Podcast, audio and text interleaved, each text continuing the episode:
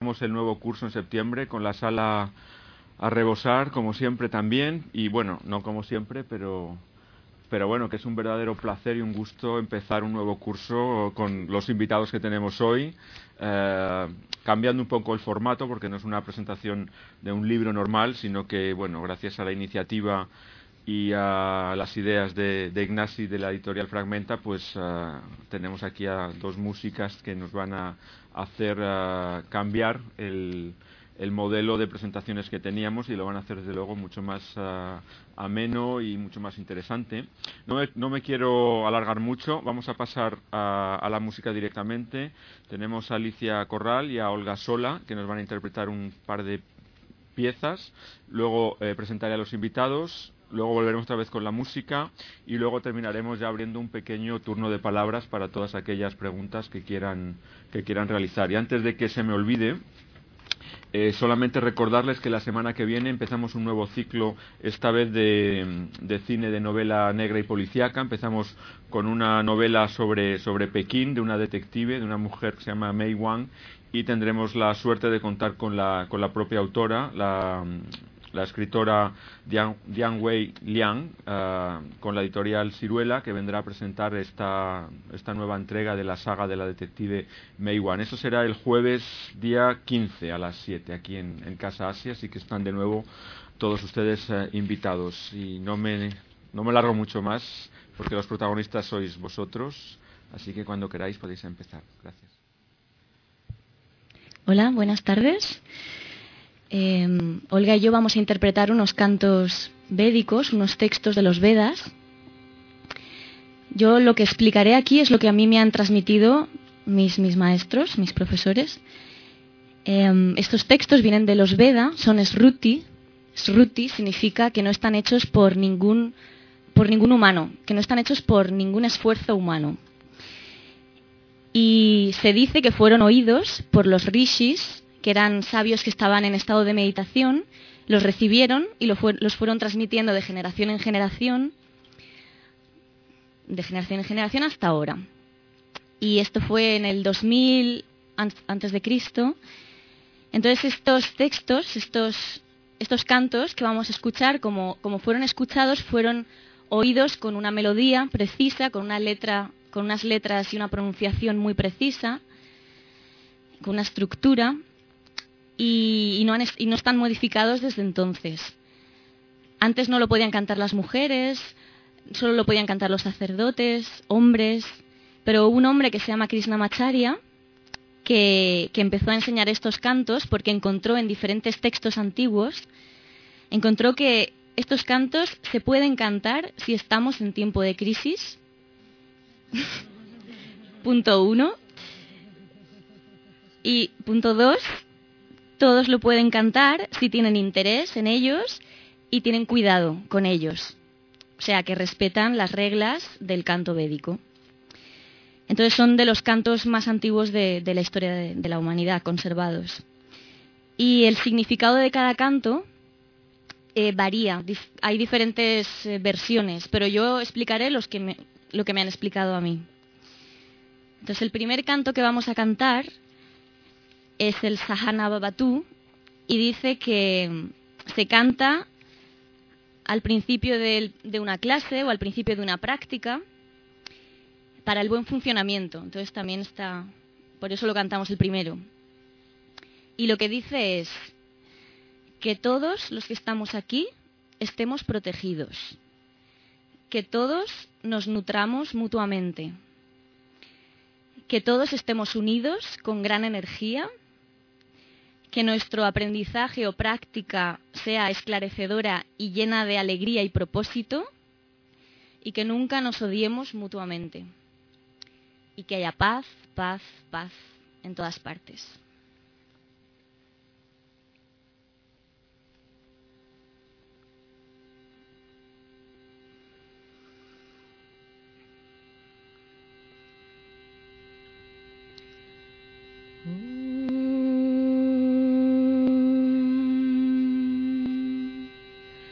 सहनापवतु। सहनौ पुनक्तु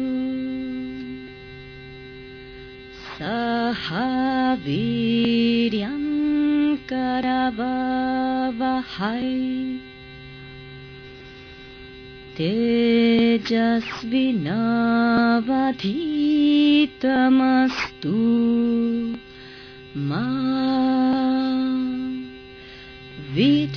Bhava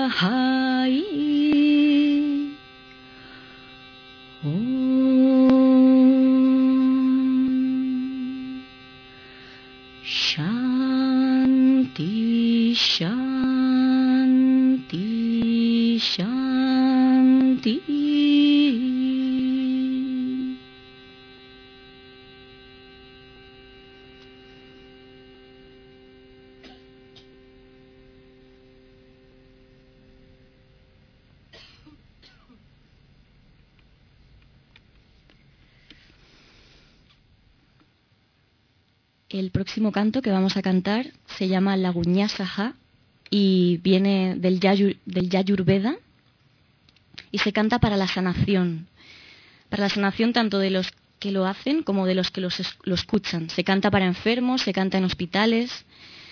Es una llamada a diferentes elementos de la naturaleza para que nutran diferentes partes de nuestro cuerpo. Y tiene esta concepción de que la enfermedad es una desunión en nosotros, que cuando estamos unidos, todas nuestras partes están unidas, estamos sanos y cuando viene la enfermedad es cuando algo se desune.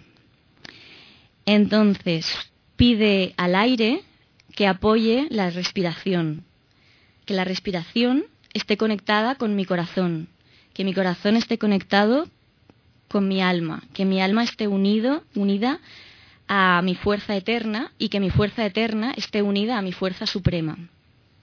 Y así diferentes cosas, que el sol apoye mis ojos, que mis ojos estén unidos a mi corazón, mi corazón a mi alma, mi alma a mi fuerza eterna, mi fuerza eterna a mi fuerza suprema, así con todos los elementos, que el fuego apoye mi, mi habla, que la luna apoye mi mente, que el agua apoye mis semillas reproductoras, que la tierra apoye mi cuerpo, que las hierbas medicinales del bosque apoyen mi cabello, que Indra, el dios Indra, apoye mi fuerza interna, que los rayos apoyen mi luz interior, que Shiva apoye mis emociones y que el el alma universal apoye mi alma individual. Estos cantos siempre son para el que canta y para el que, o sea, cuando dice que apoye en mí, es que apoye nuestra.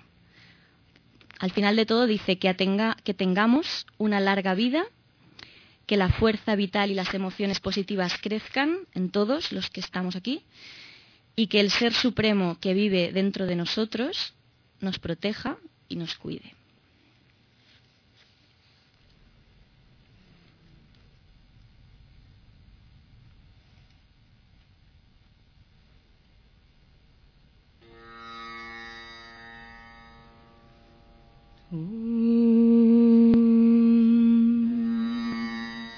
अग्निर्मे पचिश्रितः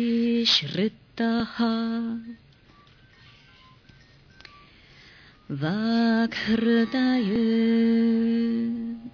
हृदयं मयि आहमृत अमृतं ब्रह्मणि।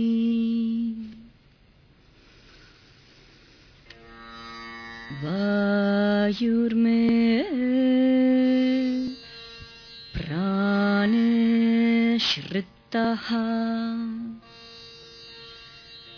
प्राणो हृदय। हृदयं मयि। अहममृत अमृतं ब्रह्मणि। सूर्यो मे चक्षुषि श्रितः। चक्षुर्हृदय। हृदयं मयि अहममृत अमृतं ब्रह्म ब्रह्मणि।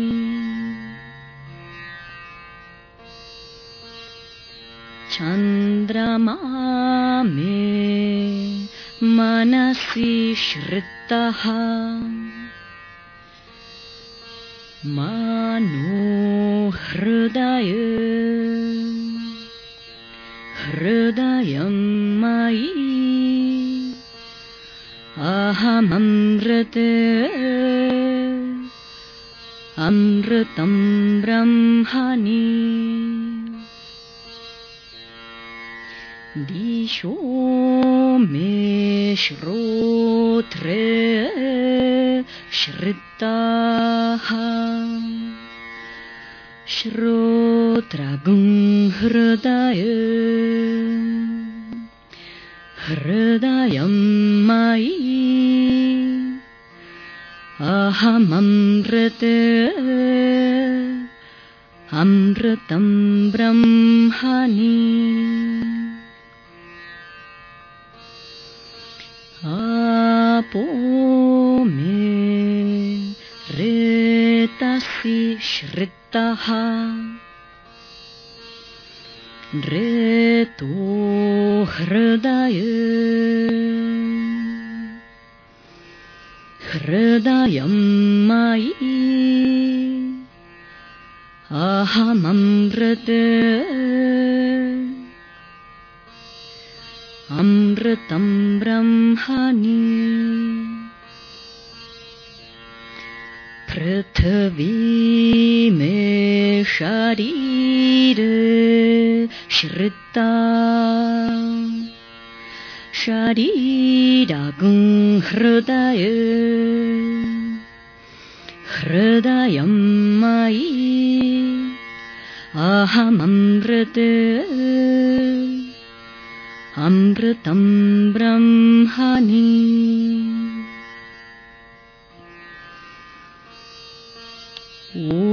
ओषाधिवनस्पतयो मे। लोमसु श्रिताः लोमानि हृदय। हृदयं मयि। अहममृत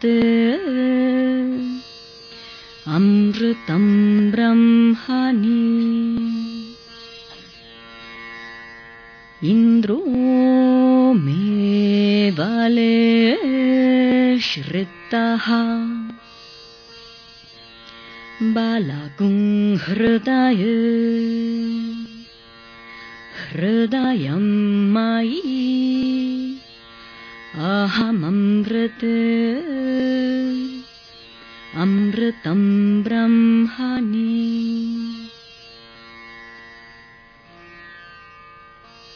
पर्यङ्यो मे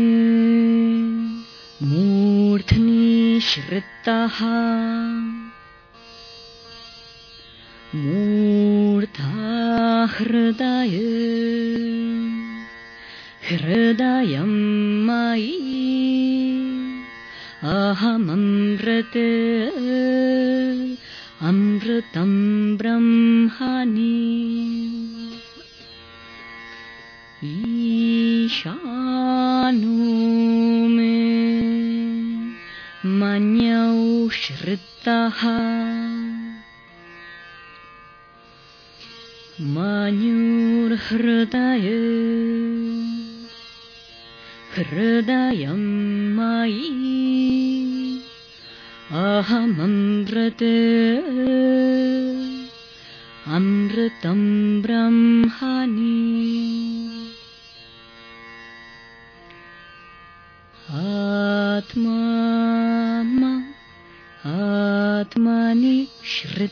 आत्मा हृदय। हृदयं मयि। अहममृत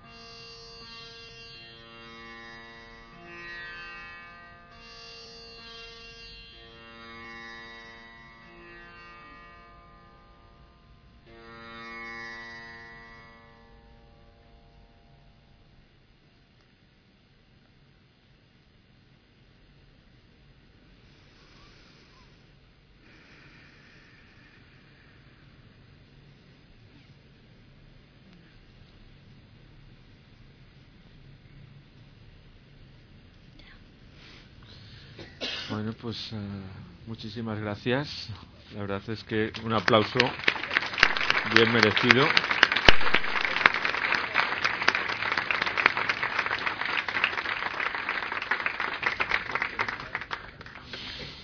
Y ahora un poco más uh, unidos uh, internamente, ya doy paso a nuestros invitados, al profesor Ignasi Moreta, profesor en la Universidad Pompeu Fabra y editor de Fragmenta, y bueno, responsable, en cierta manera, de, de, esta actividad que tenemos hoy en Casa Asia y al cual queremos darle las gracias por, por haber contado con nosotros. Uh, te, doy, te doy la palabra ya para, para que hables. Gracias. Muy bien, muchísimas gracias. Uh, si yo fuese Raymond Panicar o quisiese ser un vulgar, un mero imitador de Panicar, uh, seguramente en lugar de empezar con un buenas tardes, empezaría saludando uh, con el gesto, con, ese gesto tan, característico con las manos. Uh, tal vez con el silencio. ¿no? Panicar decía, uh, el día que fuimos, que, llevé a, a Amiguet para que entrevistase a Panicar para la contravanguardia en Tortet, una de las cosas que nos dijo Raymond fue el, el orador cuando ha de hablar, cuando, un, cuando ha de hacer un discurso, no tiene que preparar lo que va a decir. Se tiene que preparar a sí mismo. ¿no? Hay que preparar el orador, no el discurso. Eh, esto puede parecer una, una butad, eh, no lo es. Eh, tampoco es algo que nos tengamos que tomar al pie de la letra. No es cierto. Panicar cuando iba a un congreso y tenía que disertar sobre un tema, había preparado el tema, desde luego, había preparado el tema, pero sí que nos, sí nos habla mucho de, de esta actitud vital de Panicar. Es decir, no hay, eh, por un lado, por un lado la vida y por otro lado los libros, no. Eh, no hay por un lado lo que sentimos, las emociones, la, la persona, y por otro lado eh, el estudio, las palabras, el, el, texto. En Panicar, esas dos dimensiones siempre, mmm, siempre se presentan eh, bajo el sello de la unidad. La, la, obra omnia, la, la, obra completa de Panicar, que, que, tenemos el honor de publicar en Fragmenta, en la edición castellana, se abre, el primer volumen, eh, Mística Plenitud de Vida, se abre con una página preciosa de Panicar, donde dice, todos mis textos son autobiográficos. En mis textos hablo de mí mismo, de, mi vida. Uh, no, hay una sola página que no haya sido vivida. Panicar decía muy a menudo, si yo uh, preparo el discurso, uh, yo voy a vomitar al auditorio lo que sentía ayer cuando escribía. Yo me he de dar ahora, yo, en mi presente. ¿eh? La palabra como, un acto de donación de, donación no, no, de meros datos, no, no, de mera información, sino de, de, donación de sí mismo. Sí mismo ¿no? Hoy presentamos el libro Iniciación a los Veda, cuya versión catalana publicamos en 2007, el, es el de color uh, rojizo, y cuya versión castellana publicamos hoy. Iniciación, Iniciación a los Veda es una antología de la antología que es algo, que es algo bonito. eh, hace, hace ya bastantes años que los antropólogos de la contemporaneidad nos dicen que vivimos en sociedades de la información. Eh, cuando hace 15 años em, empezó el boom de Internet y se popularizó Internet, eh, nos decían que en los próximos años viviríamos sometidos a una luz de información enorme, lo cual se ha confirmado plenamente. Estamos, vivimos bombardeados de información. Y nos decían, eh, la gracia estará, eh, el, desafío estará en saber seleccionar, ¿eh? en saber filtrar, en saber, en saber distinguir, en saber discernir lo esencial de la, mera palabrería. ¿no?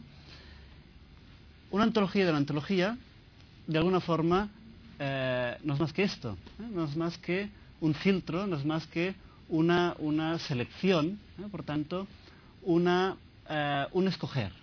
Ante, ante el, el, alud, ante la cantidad de palabras, pues mm, esto merece la pena. Las escrituras védicas eh, son unos eh, textos de una extensión considerable, los Vedas, los Upanishads, la Bhagavad Gita. Panikar dedicó 10 años de su vida a leer, estudiar, compendiar, antologar, comentar las escrituras védicas. Fruto de este trabajo de los años 60 y 70, eh, fruto de este trabajo, Panikar eh, creó una magna antología de los Veda, una antología que tiene mil y pico páginas, eh, publicada en inglés. De aquí un año y medio la tendremos en catalán, en el marco de la ópera Omnia Rerum Panikar. no está disponible en castellano, hay que leerla en inglés o en italiano. Eh, esta magna antología, mm, pues ya era una antología, es decir, ya era una selección, ¿eh? una selección de mil páginas, pero una selección de eh, los mejores himnos védicos de la mano de uno de los mejores conocedores occidentales del, mundo índico, como es Panikar.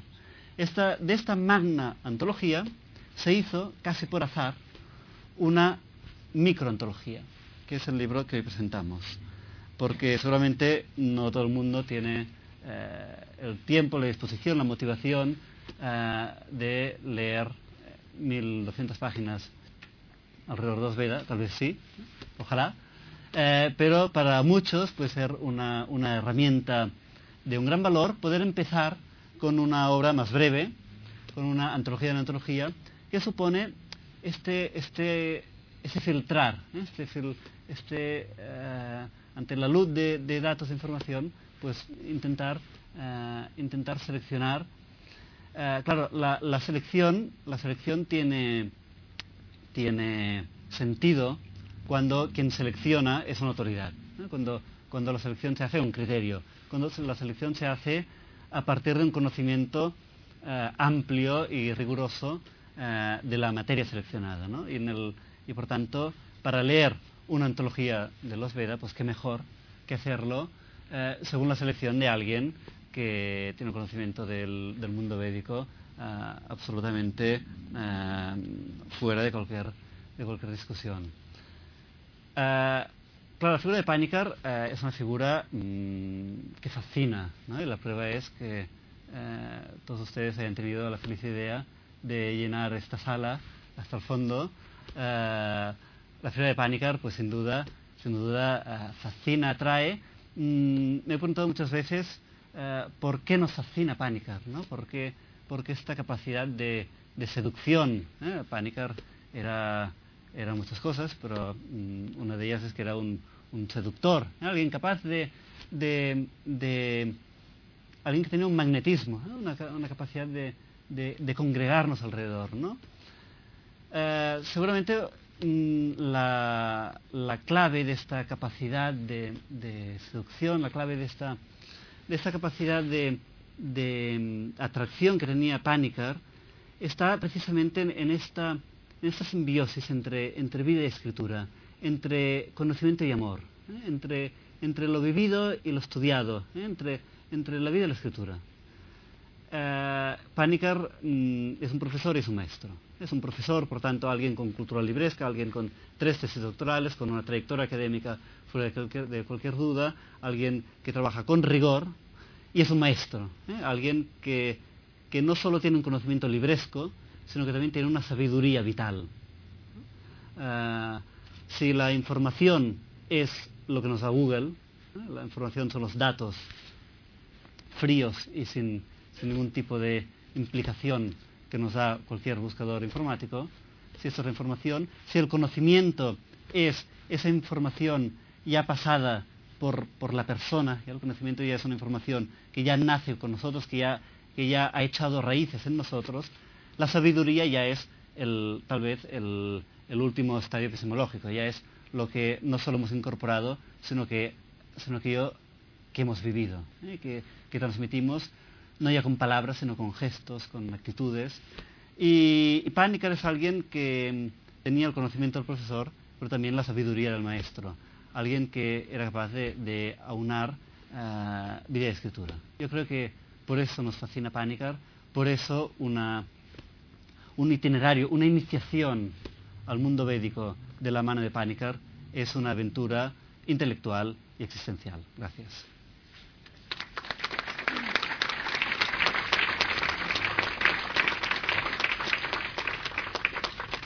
Laia, Laia Villegas es la traductora del, del, libro.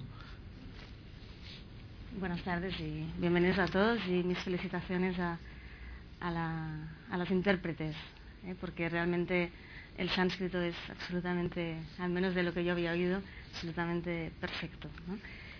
Y, y, bueno, y se trata de eso, de conectar con el nivel oral y vibratorio de, de, los, de las escrituras védicas que en el fondo es de lo que se trataba ¿no? en el origen. Luego ha habido eh, elaboraciones intelectuales, eh, antologías, etcétera, pero en origen era esto, era la recitación y la audición.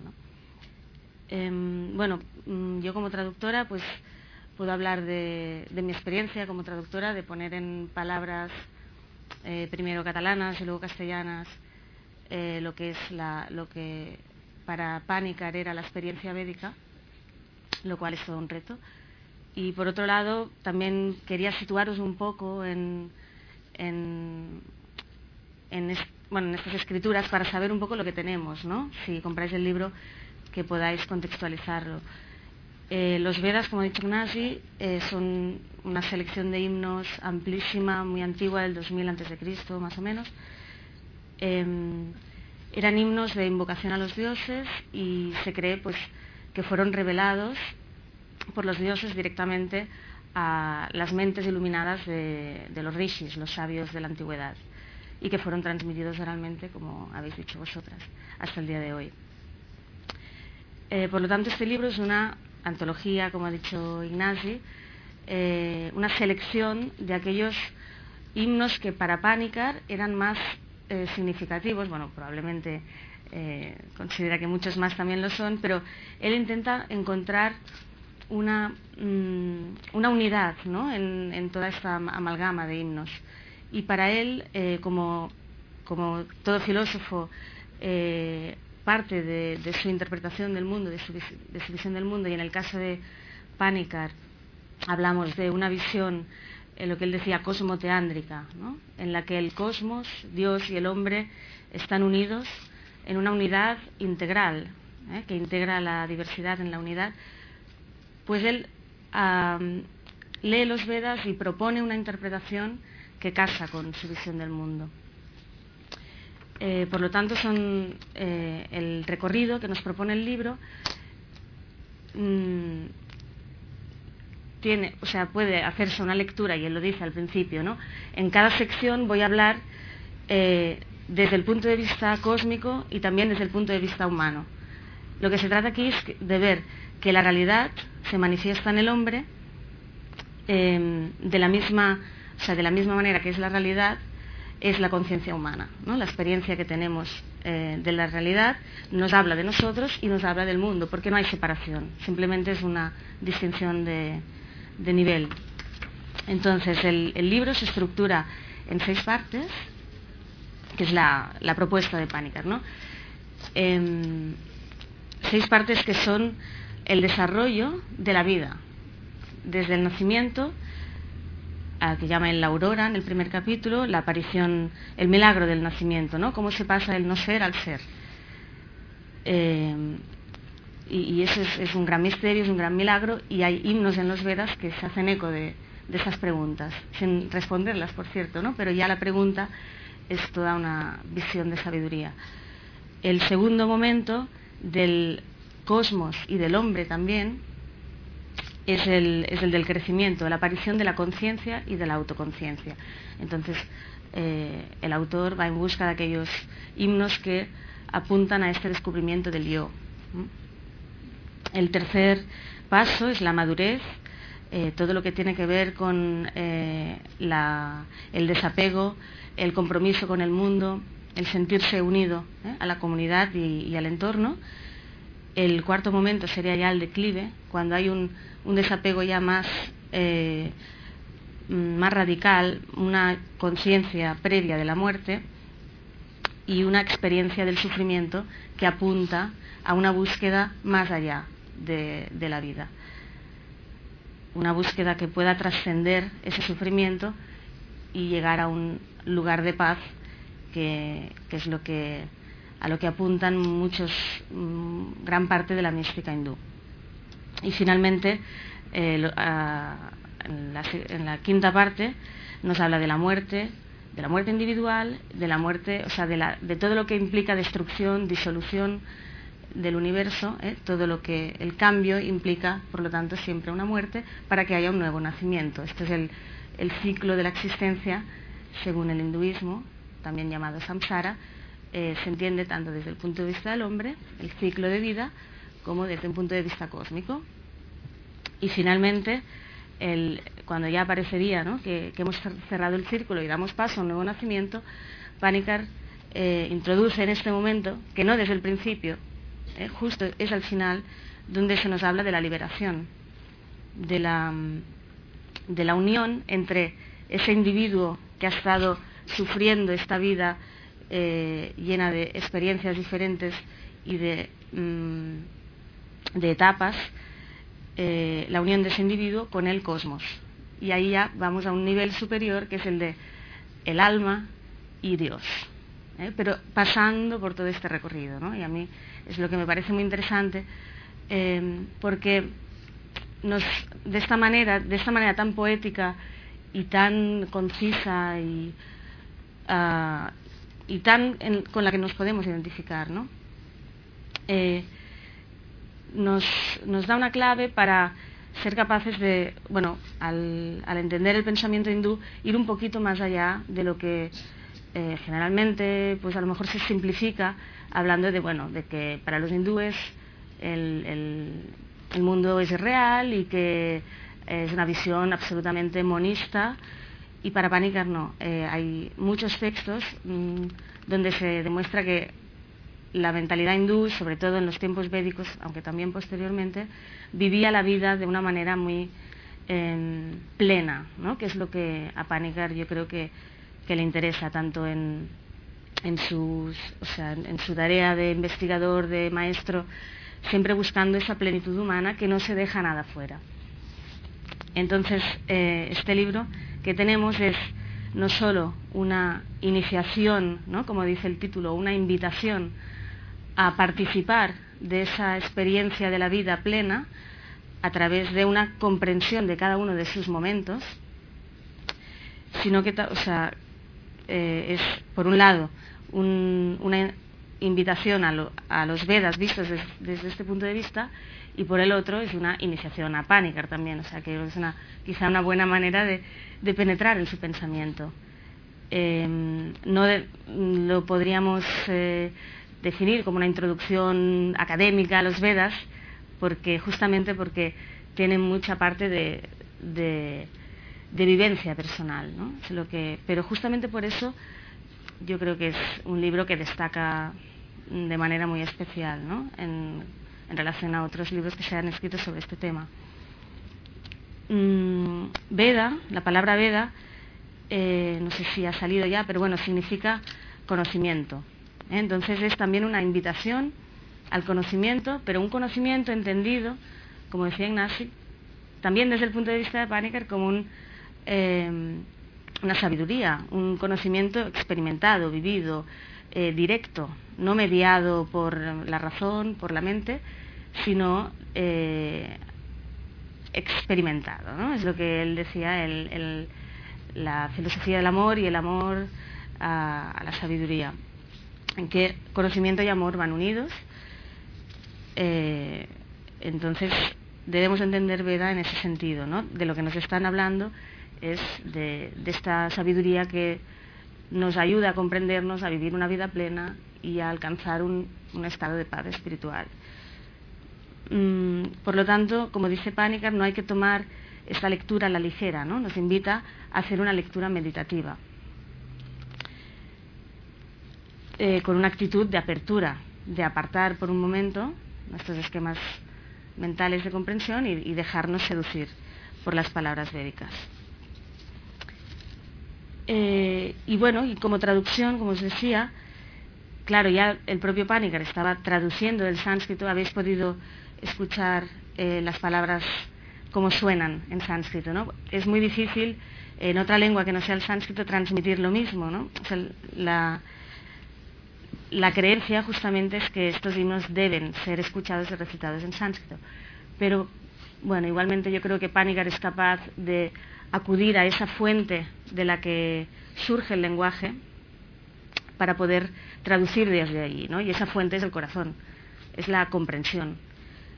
Así pues, en el momento de mm, traducir a otro idioma, el traductor pues se ve con la obligación moral de eh, comprender lo que está traduciendo. Entonces, bueno, es, es lo que he intentado en mi traducción en todo momento. Y bueno, mm, eso un poco es, todo lo que quería decir. Muchas gracias.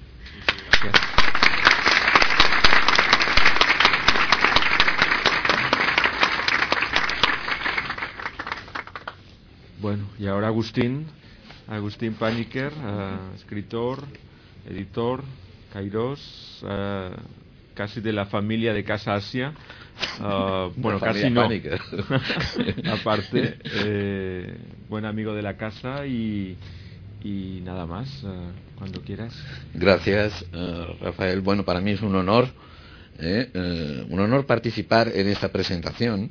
Yo muchas veces me siento aquí como editor en, en el lugar de Ignasi. Hoy me siento más no sé, en una posición especial, a ver lo que sale ¿eh? en esta eh, espontaneidad, aunque me he preparado, yo también tengo mi guioncito preparado y voy a tener que ser reiterativo con muchas de las cosas que se han dicho, pero solamente las diré a mi manera, las diré de una manera diferente. Pero lo que sí quiero agradecer ¿eh? es a Fragmenta y a no solo haberme invitado a presentar, que eso es un honor personal, pero es el mérito en publicar la obra completa eso ya te lo han dicho muchas veces, Ignasi, pues yo lo reitero públicamente una vez más. La ópera Omnia y en concreto además esta pequeña joyita que hoy presentamos aquí. ¿eh? Y también tengo que agradecer a Casa Asia, ¿eh? que, eh, que se ha implicado siempre muchísimo en la figura de Raymond Panikkar. Esto no es un homenaje a Raymond, aunque casi coincide con el aniversario de su fallecimiento, pero y ya Casa Asia ya desplegó todos sus eh, para hacer un, homenaje como il faut ¿no? Eh, en, febrero. Pero no deja de ser otra conmemoración de la figura, del pensamiento ¿eh? de este personaje irrepetible. Yo no me voy a extender en el perfil de Raimón, porque además entiendo que la mayoría lo conocisteis, lo conocéis. simplemente sí, me gustaría remarcar un punto, y con eso ya estará todo dicho. Yo creo que es uno de los pensadores más importantes que hemos tenido en Cataluña, en España, en Europa, en la India, en el mundo. ¿eh? No, tengo miedo en exagerar en las últimas décadas, en los últimos tiempos, uno de los mayores pensadores, sin duda. ¿eh? Eh, tanto por lo que se ha dicho aquí, por su propio conocimiento, sabiduría, ¿eh? Eh, eh, rigor, como por su propia vivencia, por su carisma, su magnetismo, esa vitalidad que él transmitía y que de alguna manera nos cautivó a todos. Y como bien ha dicho Ignasi, esto es un buen ejemplo que en pleno principio de septiembre esta sala está llena para hablar de un libro de un autor que ya murió.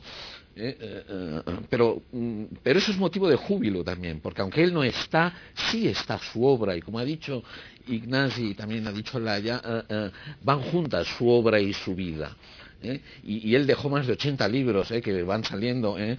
en la ópera Omnia, en las obras completas en catalán y ahora también en castellano con este librito del cual todavía podemos aprender mucho de Raymond Pánicas leyéndolo en este pequeño librito que yo tengo que decir que me da particular ilusión presentar este libro, eso no lo sabe, no lo sabía Ignasi cuando me llamó y me lo propuso, porque fue el primer libro que yo leí de él. Bueno, yo leí la versión completa, la de las mil páginas, ¿eh? que eso espero que me reportara mucho karma ¿eh? y buen mérito, ¿eh?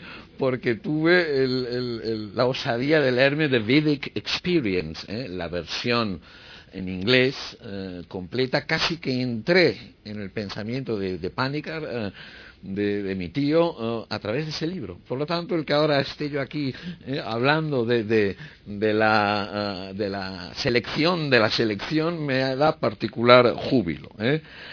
yo voy a hablar un poco de la obra. esta es una versión muy abreviada, este librito apenas tiene 100 páginas y el otro tiene más de 1000. Pero yo creo que de esa manera retiene mejor ese carácter iniciático, porque confesémoslo, ¿eh? es duro leer un texto de mil páginas eh, eh, sobre un mundo, una religiosidad, una cosmovisión que a lo mejor para muchos es muy lejana. Estamos hablando de la India de hace tres mil, cuatro mil años atrás. Eh, aunque es verdad que esa religiosidad perdura en la India de hoy, aquí hemos tenido un buenísimo eh, ejemplo de cómo sigue siendo una tradición viva con la interpretación que se ha hecho de ese sonido, eh, de esas vibraciones. Se dice que los himnos védicos es es la propia vibración del universo ¿eh? que el rishi, el sabio, el poeta ¿eh? de la antigüedad capta y lo transmite en la lengua sagrada, ¿eh? que nos hace interpretado de manera magistral. Y, casi que además, es, es, que esto me ha gustado muchísimo lo que habéis hecho. Yo me esperaba otra cosa, no sabía que esto estaba previsto así, porque es que el vedicismo, la religiosidad védica y buena parte del hinduismo es casi una teología sónica.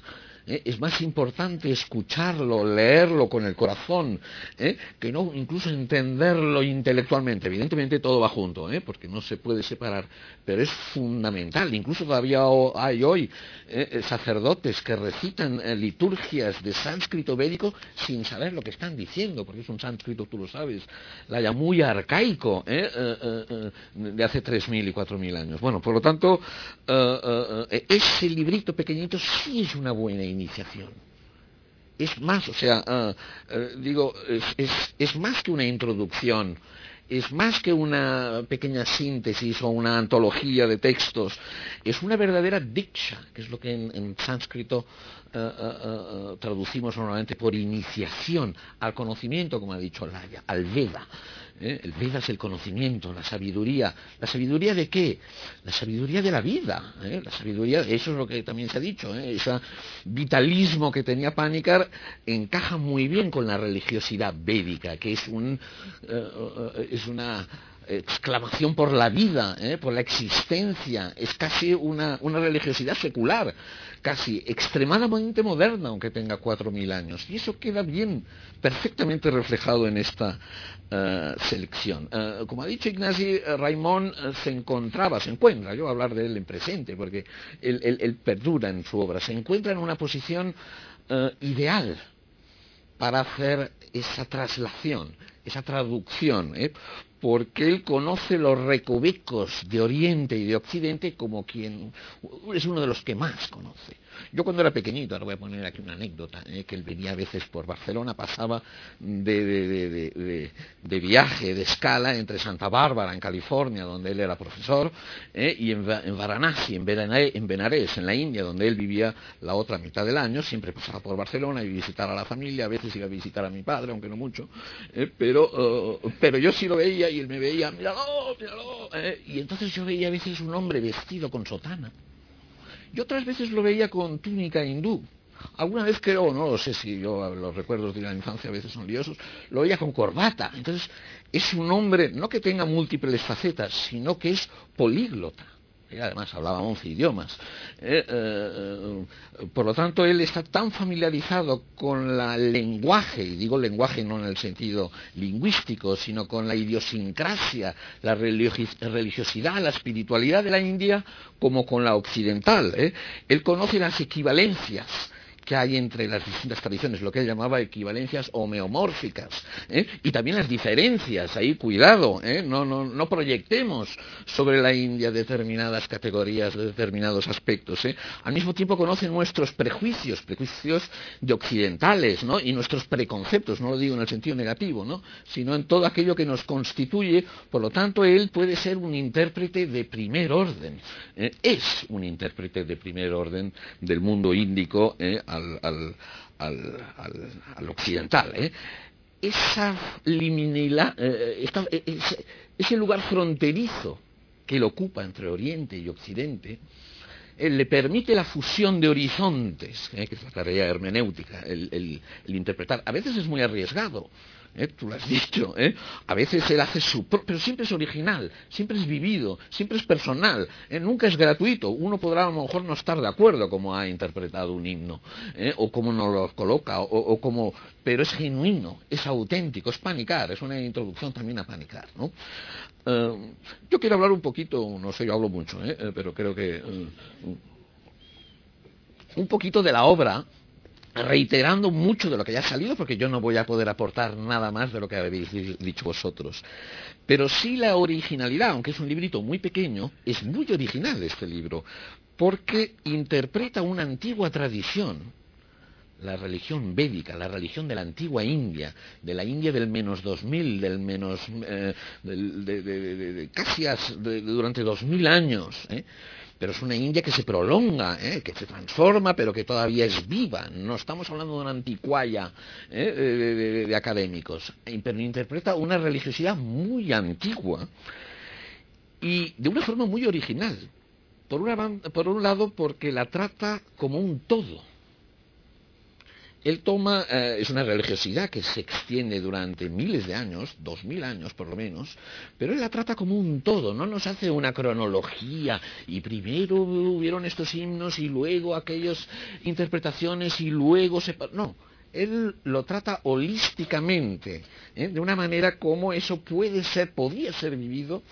Y en segundo punto, que es el otro que quisiera eh, destacar, porque lo presenta para el hombre, el hombre y la mujer, bueno, eso a él no le gustaría nada, lo del hombre y la mujer, ¿eh? Esa, ser, eh, eh, lingüísticamente correctos. Para el hombre, ¿eh? para el antropos, para el hombre moderno de hoy. Por lo tanto, nos está, se aparta del clásico tratado indológico académico que nos hace una gran introducción a la religiosidad de la antigua India con una selección de textos. No, él nos presenta una visión completa, el todo de la religiosidad de la antigua India, para el hombre de hoy. Y eso es como mínimo, oh, y lo hace, y se sale muy, muy, pero que muy bien, lo cual decir chapó, porque eso es muy difícil. Y otro aspecto que a mí me gustaría destacar, y aquí le voy a echar unas flores a Laya, es la exquisitez de la traducción. Eh, tanto la traducción de Panikar eh, del sánscrito, eh, primero al inglés, pero luego Laya, ahí hay el mérito de que la traductora no solo traduce del inglés al catalán o del inglés al castellano, sino que ella sabe sánscrito. y entonces puede entender cómo ha, actuado Raymond para traducir determinados conceptos determinadas. y por eso nos da una versión enriquecida. ¿eh? Eso se tiene que ver. Eh, eh, no es una retraducción, es un punto importante que yo quiero remarcar aquí. Y, siguiendo en esa línea, aunque él tiene todo el rigor académico y, tiene sus tesis doctorales y en el caso de la India tiene un conocimiento espectacular, se aleja, insisto, de la indología clásica, porque él no es un filólogo, aunque sabe once idiomas, ¿eh? Eh, eh, y, domina las lenguas y entra en las etimologías, todos los que lo hemos escuchado, nos hemos maravillado de sus conocimientos de las lenguas, pero él no es un filólogo, él es un hermeneuta, él es un filósofo, él es un sabio, se ha dicho, ¿eh? yo me atrevería a decir que también es un rishi, ¿eh? es un rishi de los tiempos modernos, que él oye, escucha ese mensaje y nos lo transmite con su, con su intelecto y con su corazón, con su poesía. ¿eh? Eso se ha dicho. Por lo tanto, para presentarnos el vedicismo como un todo y no diseccionarlo en partes, él toca tanto los signos védicos más, antiguos, ¿no? los mantras, como luego también nos, nos, nos, nos introduce en las, las fórmulas litúrgicas, lo que en, los textos védicos se llaman los brahmanas, que es una parte muy árida, ¿eh? muy dura, ¿eh? muy eh, difícil, ¿eh? y nos la introduce con una, uh, con, con, gran, uh, no originalidad, con dentro del todo ¿eh? está integrada la interpretación ritual, sacerdotal, litúrgica, pero además nos presenta también las Upanishads, ¿eh? que es el conocimiento gnóstico, ¿eh? la sabiduría quizás más profunda, más elevada. Incluso nos mete la Bhagavad Gita, que sería discutible, pero evidentemente dimana del mismo espíritu védico. Uh, por eso nos presenta un todo y por eso es una selección de textos, yo digo, extraordinaria y nos da esa visión en conjunto holística de lo que sería la antigua religión védica, pero insisto que la presenta para el hombre de hoy.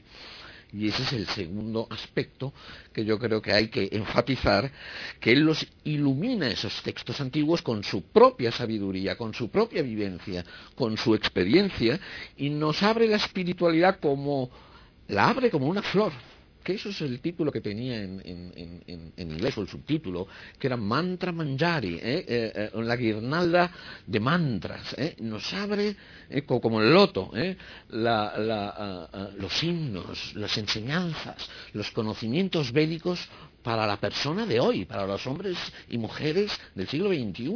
¿eh? Insisto, en ese punto es muy importante. Abre la espiritualidad, tal como ha dicho Laya, con los distintos capítulos, y ahí se toca de la vida, la felicidad, el sufrimiento, la muerte, ¿eh? Eh, el tiempo, la inmortalidad, la liberación, todos los aspectos esenciales de la antigua espiritualidad de la India están integrados en un todo. ¿Eh? Por lo tanto, incluso me atrevería a decir que mejor que sea de 100 páginas que no de 1000, porque si no uno ya se pierde en tanta digresión, ¿eh? y, claro que es de mucha utilidad para los scholars, ¿eh? pero es de menos interés para un público más general, porque no es un libro fácil, no es un texto fácil, sobre todo para aquellos que no están familiarizados con la India. Um, insisto, me verdad que ya lo he dicho, que eso no es una antiguaya. Por muy antiguo que sea el Veda, aquí hay que decir que muchos de los rituales, sobre todo los domésticos, los pequeños rituales védicos que se practicaban hace cuatro mil años, se practican en la India de hoy por muchos millones de personas. No por todos los hindúes, el hinduismo es mucho más amplio, ¿eh?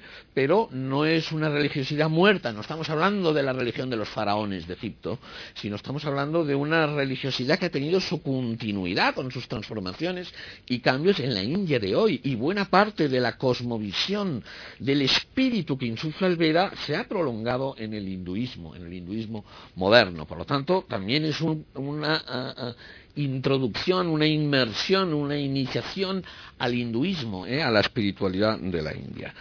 Eh, uh, yo casi que ya voy a acabar porque yo hablo ¿eh? y, mejor aquí escuchar, escuchar el sánscrito, escuchar los himnos y que luego también se abra un, debate. ¿eh?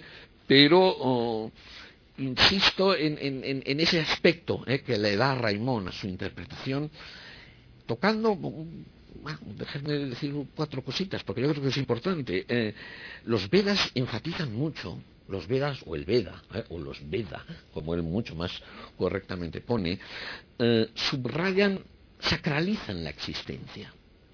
La existencia no es negativa, no es ilusoria, eh, no es mm, mala per se. Es más, hablan de las cosas cotidianas que nos importan, de la sexualidad, del comer, del respirar, de la salud.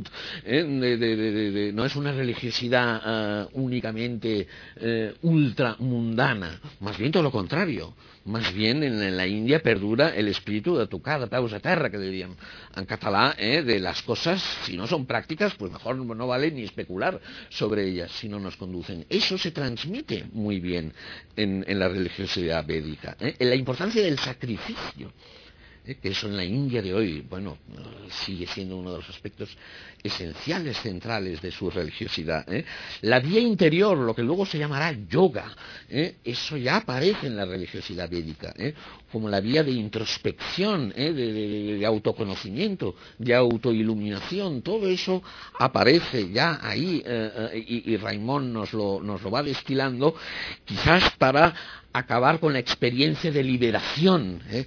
que sería casi una de las cumbres de la religiosidad de la India y de la experiencia védica, y que posiblemente sea la experiencia de, la dimensión de, lo eh, de, la, de la dimensión inmanente de lo absoluto, llamémoslo así, lo que sería la experiencia de la identidad Atman, Brahman, propia de las Upanishads.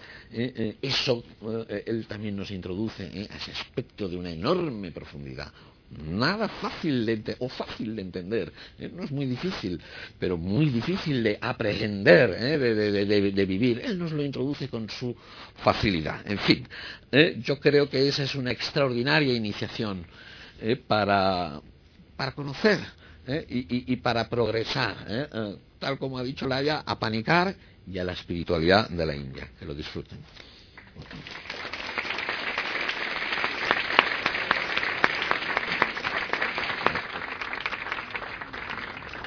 Muchas gracias, Agustín. Uh, bueno, Alicia y Olga, una vez más,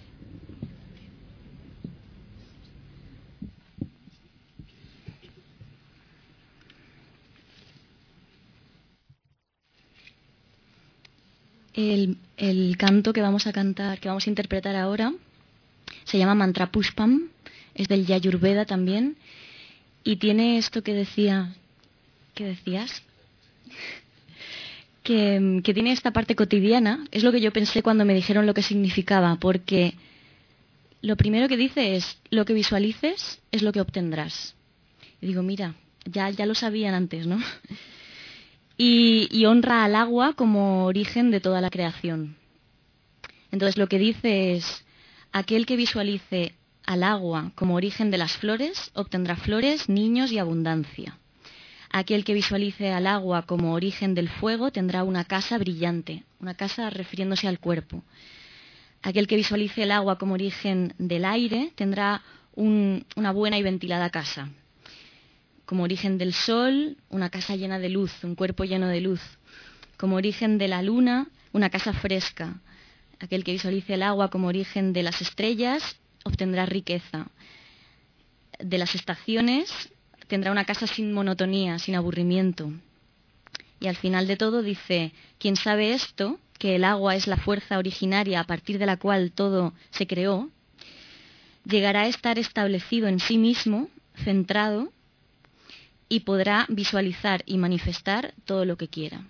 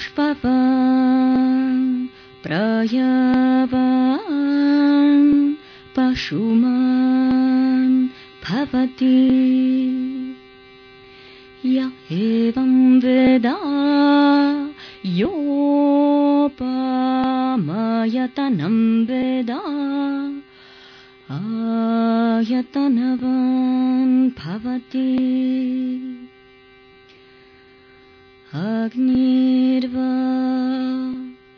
अपमयतनम्।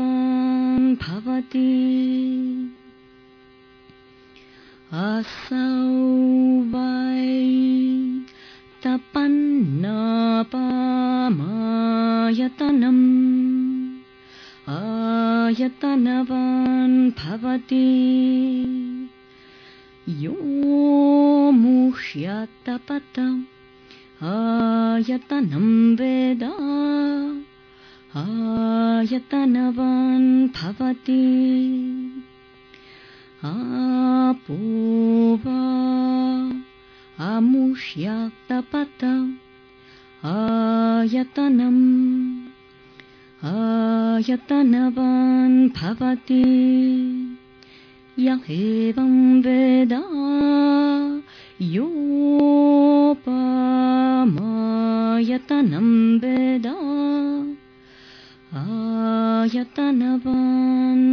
Hati.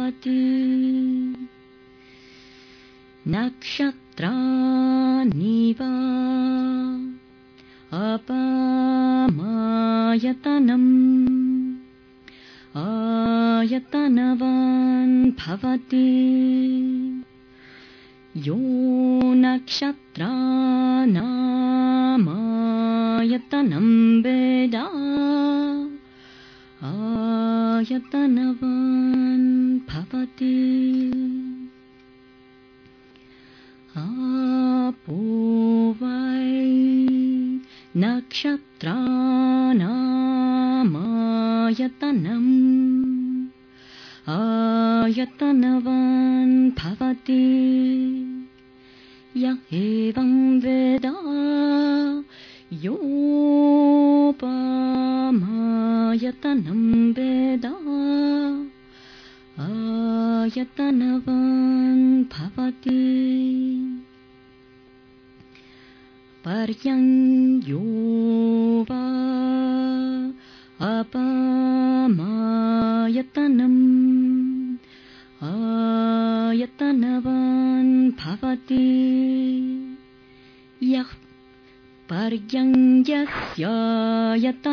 वेदा अयतनवान् भवति। आपूवर्जन्यस्ययतनम् आशतनव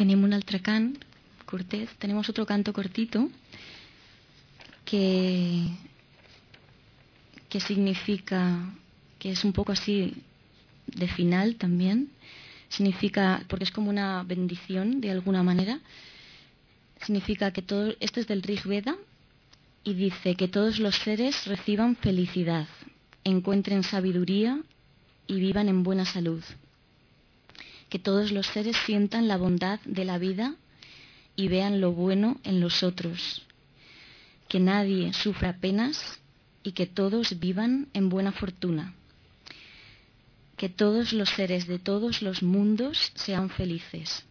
Y lo repite tres veces. Y luego dice paz, paz, paz en todas partes.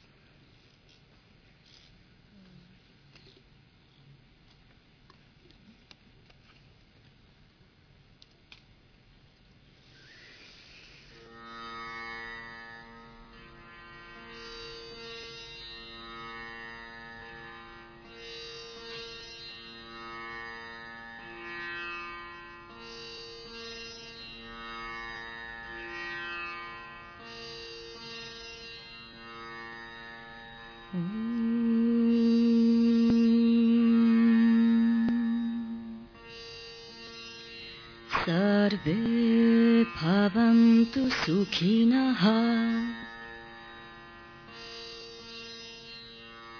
सर्वे सन्तु निरामयाः।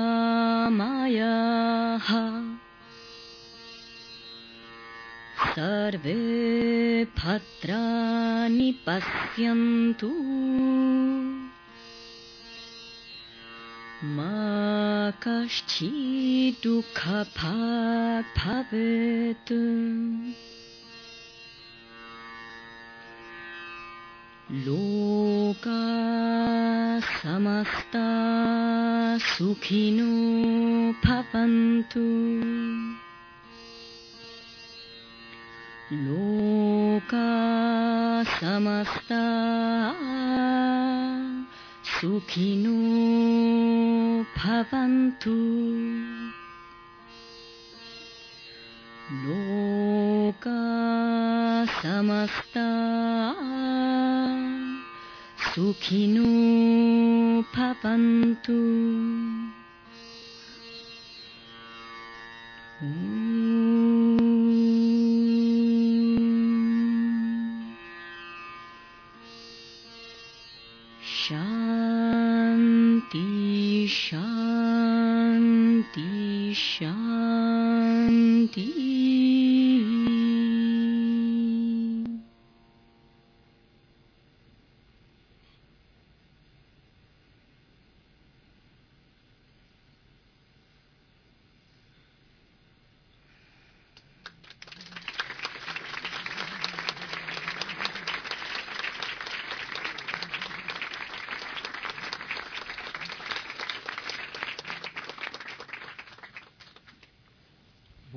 quedan eh, diez minutos, ah, así que es momento de abrir el, el ah, debate o las preguntas. Ya vemos, ya tenemos una. Ah, comentarios. aquí delante, por favor.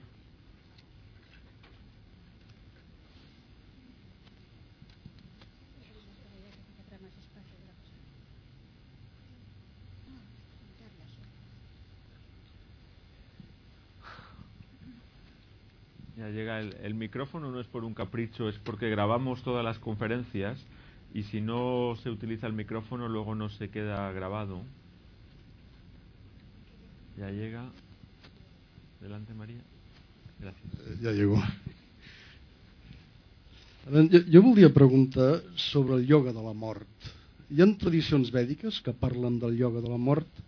A l'Índia hi ha sadhus, hi ha grans ioguis que quan, quan volen posar fi a la seva existència inicien tot un seguit de pràctiques iògiques, de pranayama, de respiracions, de recitació de mantres, de grans desdejunyis, de profundes meditacions que tenen com a finalitat la- l'autoextinció de la vida, gairebé el que seria un suïcidi ritual, però assolint la mort d'una manera pacífica, sense patiment. Què en diuen els Vedes sobre el ioga de la mort?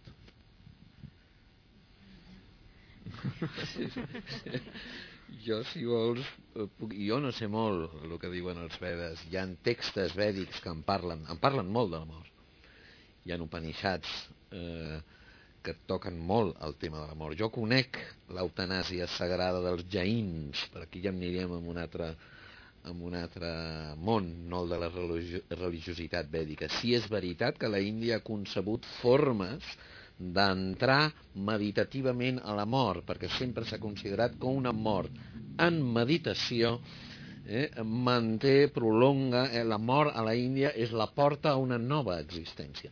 Això potser a la religiositat vèdica seria més discutible, perquè la idea de transmigració s'està formant en aquell període. Però eh, a la final, a la part final de l'època vèdica, la mort no suposa a la vida, suposa el naixement. Per tant, és una porta amb una nova existència i una mort en meditació, amb un ioga de la mort, que jo no conec molt, eh? és a dir, eh, sí que em sembla completament eh, coherent amb la eh, religiositat de la Índia. Jo no sé si aquí els companys han d'afegir, poden afegir alguna cosa, um, però, però bueno, a mi em sembla... Eh, però jo desconec jo aquests sadhus que menciones eh, que fan eh, eh, aquestes pràctiques avui. Sí, ¿alguna, ¿Alguna otra pregunta o comentario?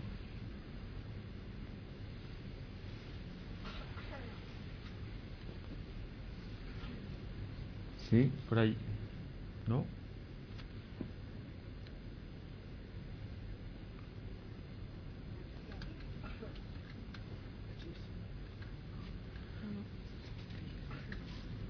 Bueno, no sé si queréis ah, Sí. añadir algo más vosotros. Adelante, para, maestro. para que nos vayamos con, con un texto, eh, lo- hemos eh, escuchado textos en sánscrito con esta interpretación absolutamente espectacular, para que nos vayamos con algún texto en castellano, en la traducción de Laia Villegas, eh, que traduce del sánscrito y del, y del inglés y italiano de Panikar.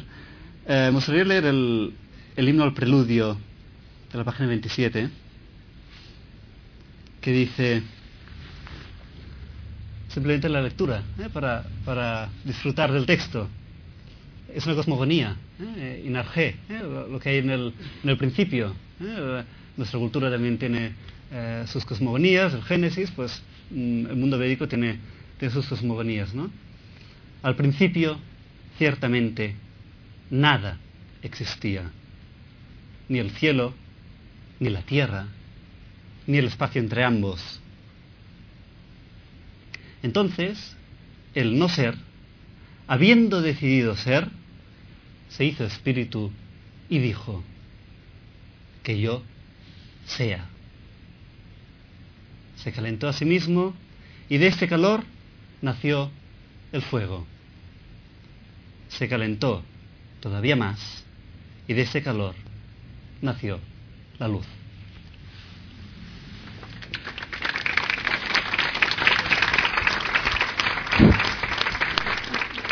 Bueno, una, una bonita manera de, de terminar. Uh, muchas gracias a Olga, Alicia, Agustín, Laia, Ignasi y sobre todo a todos ustedes por, por haber venido aquí a, a, Casa una vez más. Yo creo que ha sido un acto muy, muy bonito, muy emotivo y esperamos verlos de nuevo pronto. La semana que viene les recuerdo que tenemos uh, un tema completamente diferente. Pasamos de la India a China, pero sien, siempre están ustedes uh, bienvenidos en, en su casa, en Casa Asia. Muchas gracias. Gracias.